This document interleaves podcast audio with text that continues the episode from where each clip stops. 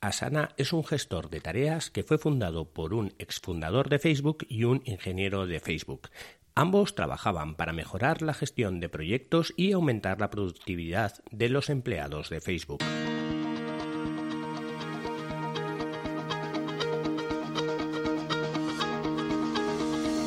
Hola, estás escuchando Proyecta, un podcast de Emilcar FM sobre dirección y gestión de proyectos, metodologías ágiles, lean, productividad y mucho más. Yo soy Abel Yécora y os voy a contar todo lo que tiene que ver con este mundo.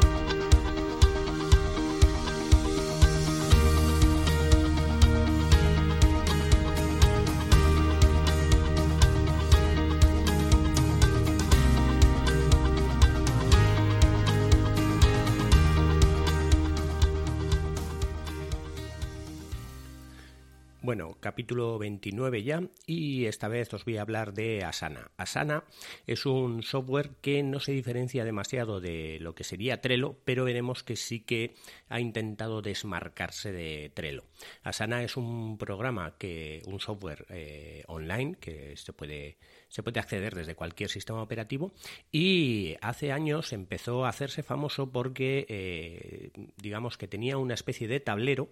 un tablero, una vista muy tipo tablero Kanban en el que podrías eh, establecer prioridades. Digamos que mientras que Trello solo tienes columnas para poder eh, visualizar el estado de las tareas, eh, Asana te permitía también hacer filas para poder establecer carriles de esas columnas, de tal manera que era muy fácil hacer una matriz de Eisenhower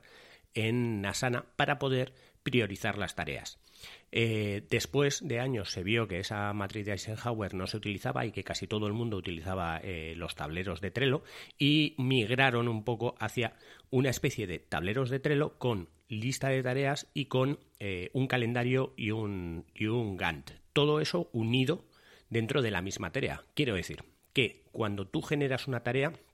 digamos que la pones en una lista de tareas. Luego esa lista de tareas tú las ordenas por prioridades. Y luego tienes una vista de tablero en el que en la vista de tablero eh, puedes ver el estado de la tarea, puedes asignar a esas tareas que tienes en una lista un estado y luego tienes una vista de calendario en el que puedes asignar a esas tareas una fecha de ocurrencia de esa tarea, una fecha en la que se tiene que,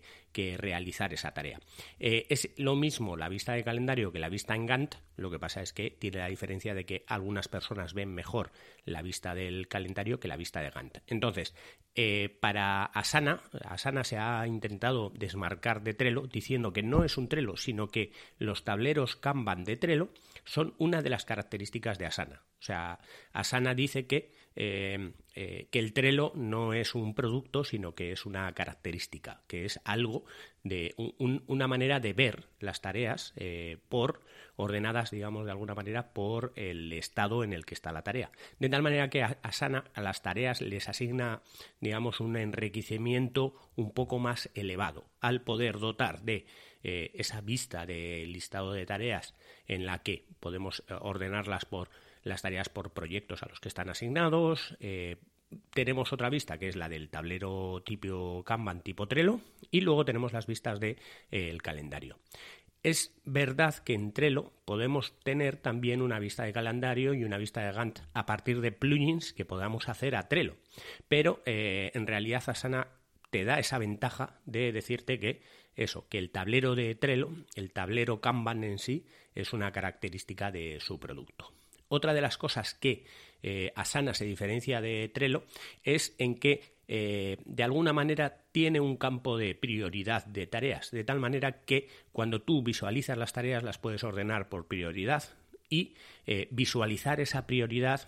para, para, que a la hora de, de hacer las tareas, de alguna manera, puedas coger aquellas que sean más prioritarias. Mientras que Trello eso está un poquito más escondido. Tendrías que buscar un poco más eh, cómo hacerlo, bien por colores en las etiquetas o, u otras cosas. Pero en Asana eso viene muy, muy establecido desde, desde el principio. También Asana tienes características como, como eh, asignar una tarea a otra. Por ejemplo, puedes eh, hacer que unas tareas dependan de otras tareas. Digamos que imaginémonos que tenemos una, una tarea que es en un edificio el construir la primera planta, que depende de hacer las cimentaciones, poner los pilares, hacer las paredes, eh, distribuir la electricidad. Todas esas tareas pequeñas dependen de la grande, de tal manera que cuando vas completando las pequeñas, la grande se va a ir completando sola. En Trello tendrías que hacer pues un poquito también de encaje de bolillos con, con eso para poder gestionar ese tipo de, de tareas que a su vez contienen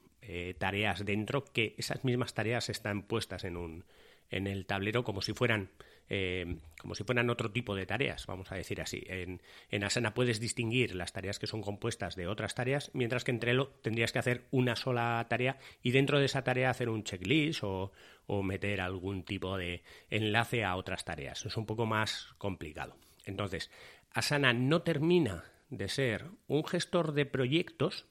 porque, como dijimos en el primer capítulo de esta serie, el gestor de proyectos tiene que controlar costos, calidad y, otras circunstancias más allá de lo que es el trabajo. Mientras que Asana solo controla el trabajo, lo controla mucho más enriquecido de lo que lo podría eh, controlar Trello, pero solo controla trabajo. Entonces, Asana no es un gestor de proyectos, es un gestor de trabajo para un proyecto, digámoslo de alguna manera. Es, o sea, el enlace es, eh, es, es que Asana como Trello solo gestionan el trabajo de un proyecto. Entonces, eh, bueno, en, las páginas web de estas aplicaciones siempre, siempre se las siempre escriben que son gestores de proyectos, pero no se puede considerar un gestor de proyectos porque lo que hace es gestionar solamente el trabajo del proyecto. Aunque Asana va un poquito más allá porque puede gestionar parte de la carga del trabajo en los trabajadores, algo que sí que viene muy alineado con lo que es la gestión de proyectos. La gestión de proyectos hay partes que marcan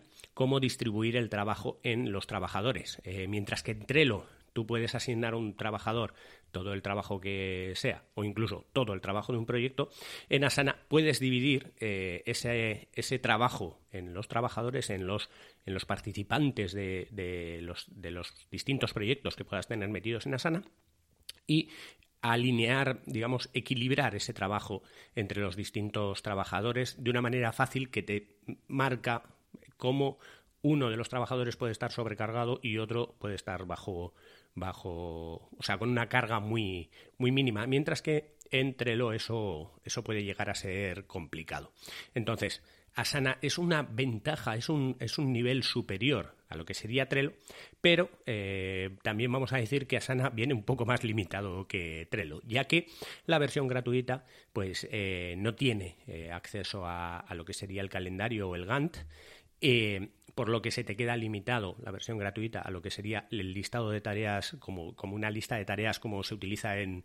en GTD y al, a la parte del tablero para, para establecer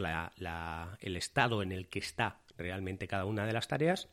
mientras que, eh, mientras que Trello solo se limita a la parte de, eh, del tablero de Trello. Asana va, va, va a seguir a ese nivel y luego las versiones ya de pago, bueno, también Asana solo se limita a cinco usuarios en la versión gratuita, luego ya las versiones de pago, pues ya te abren usuarios, te abren, te abren este tipo de calendario y, Gantt y aparte de eso, como, como al igual que Trello, Asana tiene muchas integraciones con eh, con plataformas de, de, IFTTT o de automate.io, que son plataformas que lo que te hacen es integrar unas cosas con, o sea, unas plataformas con otras. Por ejemplo, de que cada vez que se habla una una tarea en Trello mande un correo o al revés, cada vez que mandes un correo, perdón, en Trello no, en Asana, cada vez que mandes un correo a, a un correo específico con un nombre de tarea, unas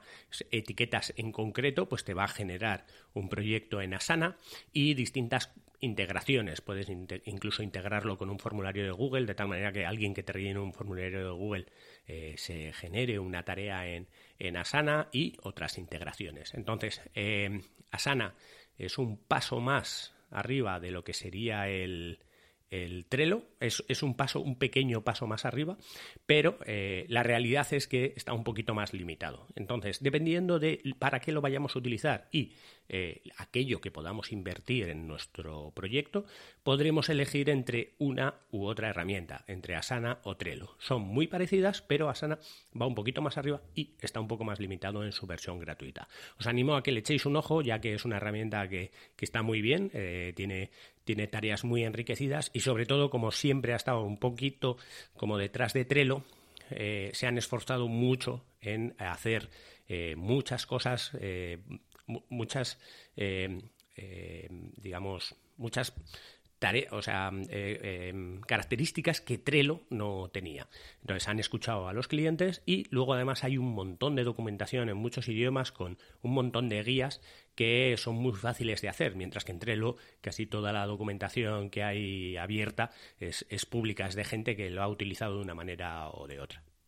Os animo a probar Asana por lo menos una vez y a que me comentéis en el grupo de Telegram a ver qué os ha parecido y cuáles son las diferencias que veis con Trello y las mejoras que podáis ver. Si tenéis alguna duda ya sabéis cómo contactar.